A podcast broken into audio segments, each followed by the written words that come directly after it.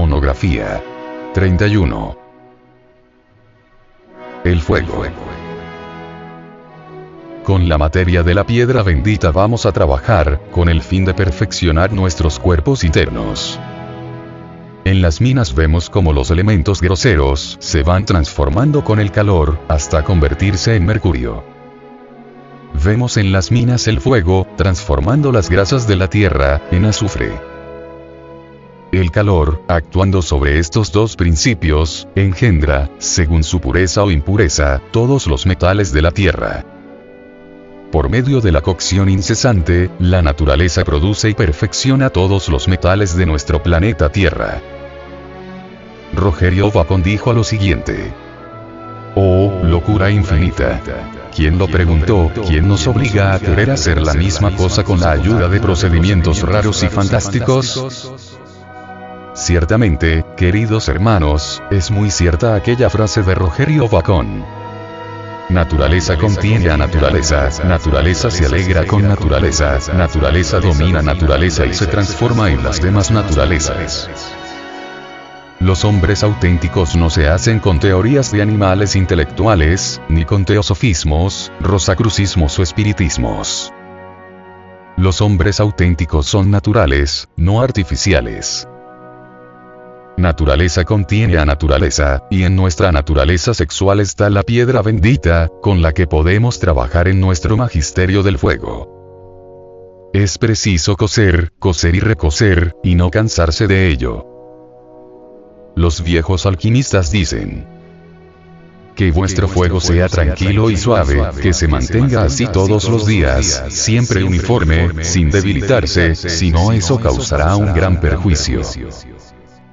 El fuego se debilita y hasta se extingue, cuando el alquimista eyacula el semen. Entonces fracasa en la gran obra. Nuestro magisterio es sometido primeramente a un fuego suave y ligero, pero en el trabajo de la gran obra hay que ir intensificando el fuego, grado por grado, hasta alcanzar el fin.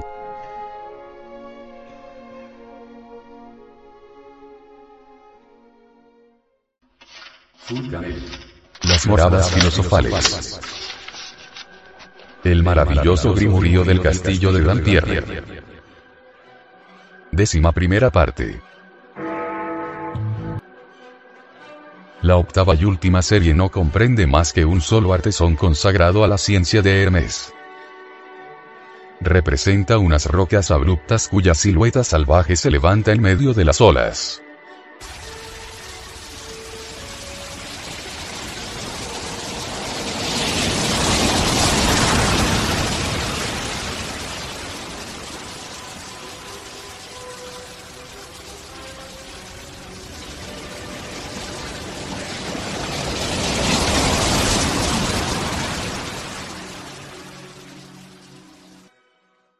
Esta representación lapidaria lleva por enseña.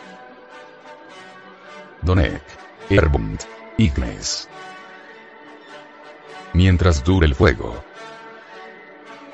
Alusión a las posibilidades de acción que el hombre debe al principio ígneo, espíritu, alma o luz de las cosas, único factor de todas las mutaciones materiales. De los cuatro elementos de la filosofía antigua, solo tres figuran aquí. La tierra, representada por las rocas, el agua, por la onda marina, y el aire, por el cielo del paisaje esculpido. En cuanto al fuego, animador y modificador de los otros tres, no parece excluido del tema que para mejor señalar su preponderancia, su poder y su necesidad, así como la imposibilidad de una acción cualquiera sobre la sustancia, sin el concurso de esta fuerza espiritual capaz de penetrarla, de moverla y de volver en acto lo que tiene de potencia. Mientras dure el fuego la vida irradiará en el universo. Los cuerpos, sometidos a las leyes de evolución de las que aquel es agente esencial, cumplirán los diferentes ciclos de sus metamorfosis, hasta su transformación final en espíritu, luz o fuego. Mientras dure el fuego, la materia no cesará de proseguir su penoso ascenso hacia la pureza integral, pasando de la forma compacta y sólida, tierra, a la forma líquida, agua, y, luego, del estado gaseoso, aire, al radiante, fuego. Mientras dure el fuego, el hombre podrá ejercer su industriosa actividad sobre las cosas que lo rodean, y gracias al maravilloso instrumento ígneo, someterlas a su voluntad propia y plegarlas y sujetarlas a su utilidad. Mientras dure el fuego, la ciencia se beneficiará de vastas posibilidades en todos los ámbitos del plano físico y verá ensancharse el campo de sus conocimientos y de sus realizaciones. Mientras dure el fuego, el hombre estará en relación directa con Dios, y la criatura conocerá mejor a su Creador. Ningún tema de meditación aparece más provechoso al filósofo, y nada solicita más el ejercicio de su pensamiento.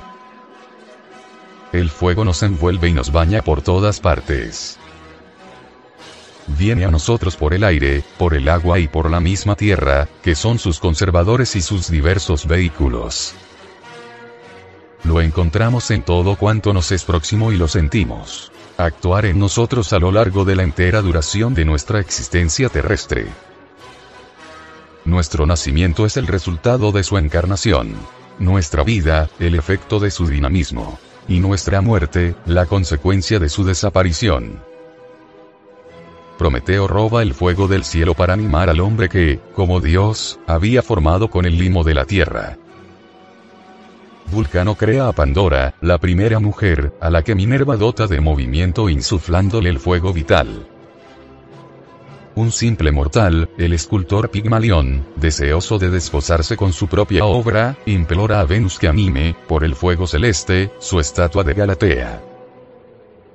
Tratar de descubrir la naturaleza y la esencia del fuego es tratar de descubrir a Dios, cuya presencia real siempre se ha revelado bajo la apariencia ígnea. La zarza ardiente. Éxodo, tercero, 2. Y el incendio del Sinaí a raíz del otorgamiento del Decálogo.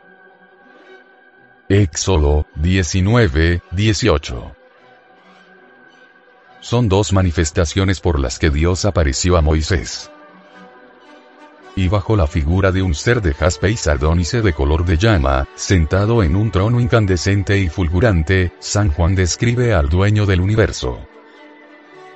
Apocalipsis, cuarto, 3,5. Nuestro Dios es un fuego devorador, escribe San Pablo en su epístola a los Hebreos. Capítulo 12, 29.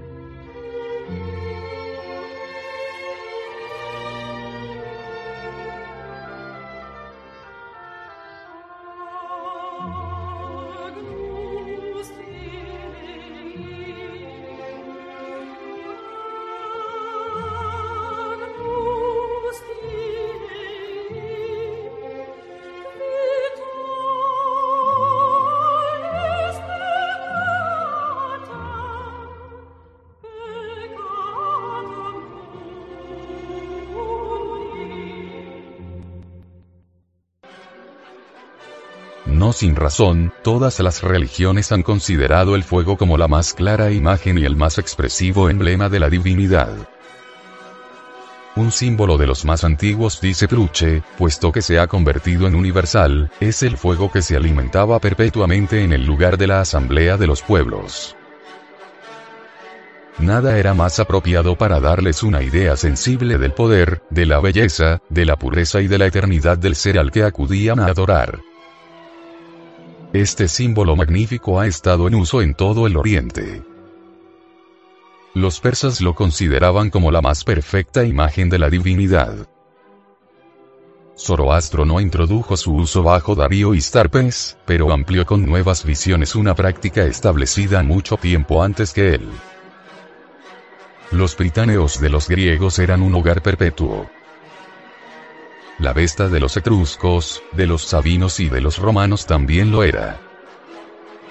Se ha encontrado el mismo uso en el Perú y en otras partes de América. Moisés conservó la práctica del fuego perpetuo en el lugar santo, entre las ceremonias cuya selección fijó y cuyo detalle prescribió a los israelitas y el mismo símbolo, tan expresivo, tan noble y tan poco capaz de sumergir al hombre en la ilusión subsiste aún hoy en todos nuestros templos. Pretender que el fuego proviene de la combustión es establecer un hecho de observación corriente sin dar explicación. Las lagunas de la ciencia moderna se deben, en su mayor parte, a esta diferencia, querida o no, en relación con un agente tan importante y tan universalmente extendido. ¿Qué pensar de la extraña obstinación que observan ciertos sabios al desconocer el punto de contacto que constituye y el vínculo de unión que realiza entre la ciencia y la religión? Si el calor nace del movimiento, como se pretende, ¿quién, pues nos preguntaremos, genera y mantiene el movimiento, productor de fuego, sino el fuego mismo? Círculo vicioso del que materialistas y escépticos jamás podrán escapar. Para nosotros, el fuego no puede ser el resultado o el efecto de la combustión, sino su causa verdadera. Por su desprendimiento de la materia pesada, que lo tenía encerrado, el fuego se manifiesta y aparece el fenómeno conocido con el nombre de combustión y ya sea ese desprendimiento espontáneo o provocado, el simple buen sentido nos obliga a admitir y a sostener que la combustión es el resultado del desprendimiento ígneo y no la causa primera del fuego. Imponderable, inasible y siempre en movimiento, el fuego posee todas las cualidades que reconocemos en los espíritus. Sin embargo, es material, pues experimentamos su claridad cuando brilla, e incluso a oscuras nuestra sensibilidad nos denuncia su presencia por el calor que irradia. Pues bien, la cualidad espiritual del fuego no nos es revelada acaso en la llama, porque ésta tiende sin cesar a elevarse, como un verdadero espíritu, pese a nuestros esfuerzos para obligarla a dirigirse al suelo, no se trata de una manifestación formal de esa voluntad que, liberándola de la influencia material, la aleja de la tierra y la acerca a su patria celeste, y que es la llama, sino la forma visible, la asignatura misma y la efigie propia del fuego,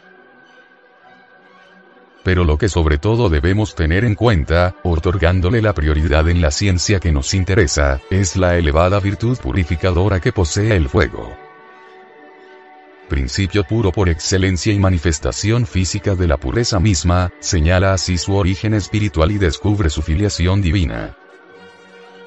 Comprobación está bastante singular, la palabra griega arvo, que sirve para designar el fuego, presenta exactamente la pronunciación del calificativo francés pur, puro. Asimismo, los filósofos herméticos, uniendo el nominativo al genitivo, crearon el término advipos, el fuego del fuego, o, fonéticamente, lo puro de lo puro, y consideraron el púrpura y el pourpre francés, púrpura, como el sello de la perfección absoluta en el propio color de la piedra filosofal.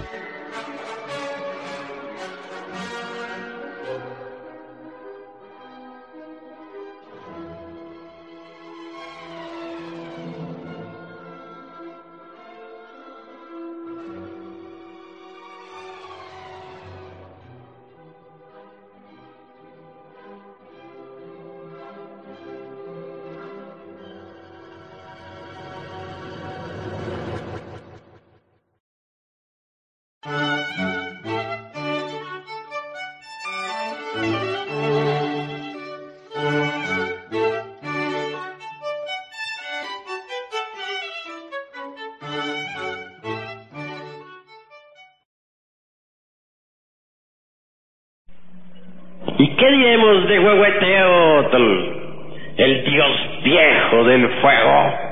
Un ídolo para los ignorantes ilustrados, una carcajada, un sarcasmo, una idolatría, un fetiche y nada más.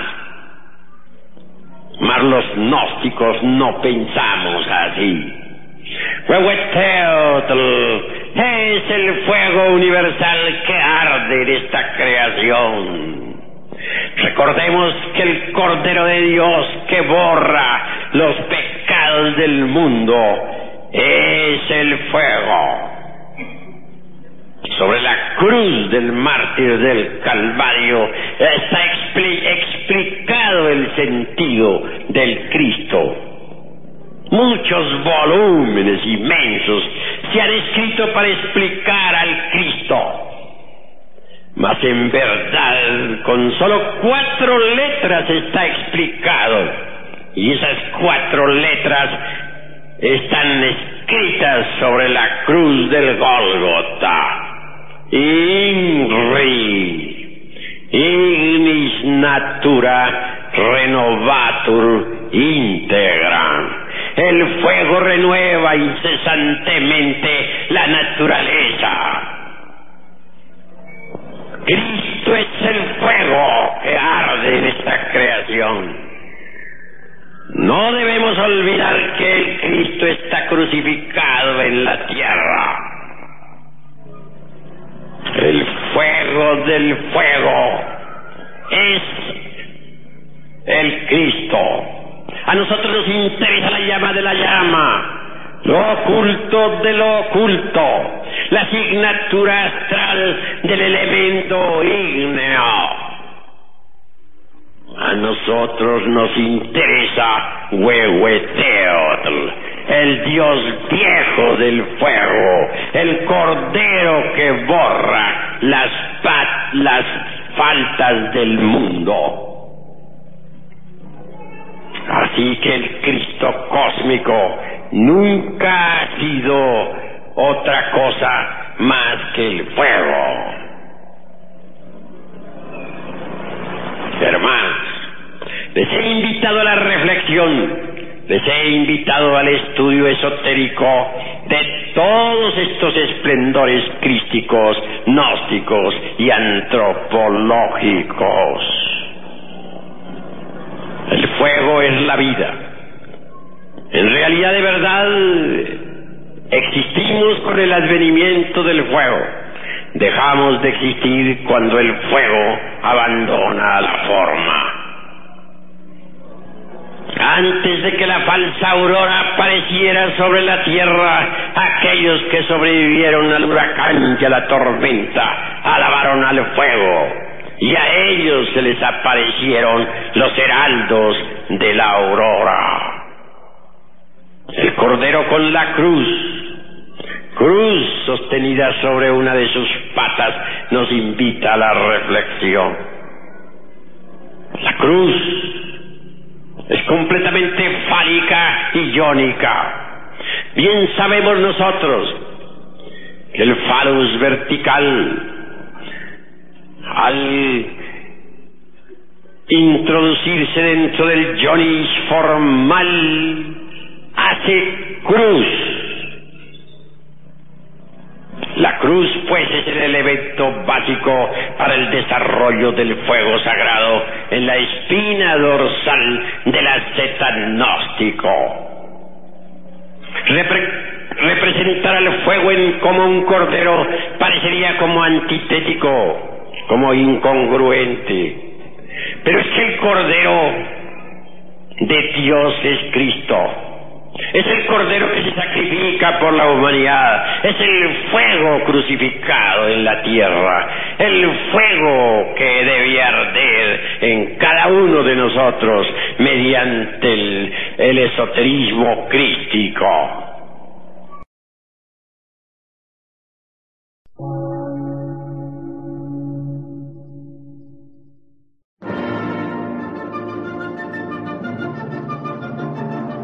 Emisora, gnóstica, transmundial. Por una nueva civilización y una nueva cultura, sobre la faz de la Tierra.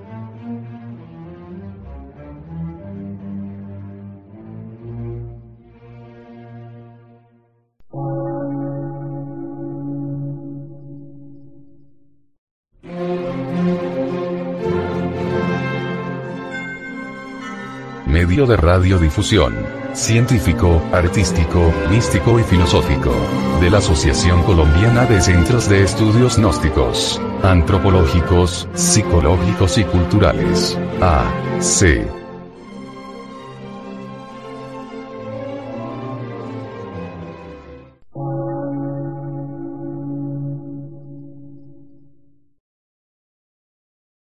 Lectura en movimiento.